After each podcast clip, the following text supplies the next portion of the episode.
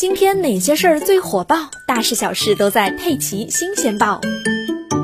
最近，杭州余杭咸宁辖区一水果店的老板报警称，自己店里的两箱车厘子被偷了，损失价值有四百多元。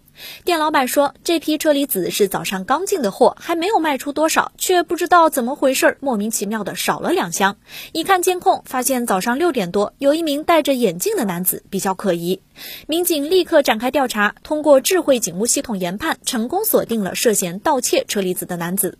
三月四日晚上八点钟，民警在咸宁街道某小区将男子抓获。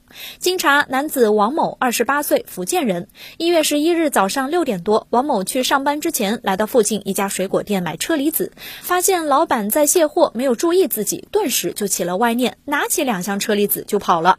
王某说啊，自己非常非常喜欢吃车厘子，几乎每天都要吃。他指着门口好几个车厘子外包装壳说：“偷来的那两箱我全吃完了，这些都是我网购来的。”不过值得一提的是，王某目前就职于杭州一家科技公司，年收入有三十多万元。民警十分不解：“你有正当的工作，收入也挺高的，为什么还要去偷车厘子呢？”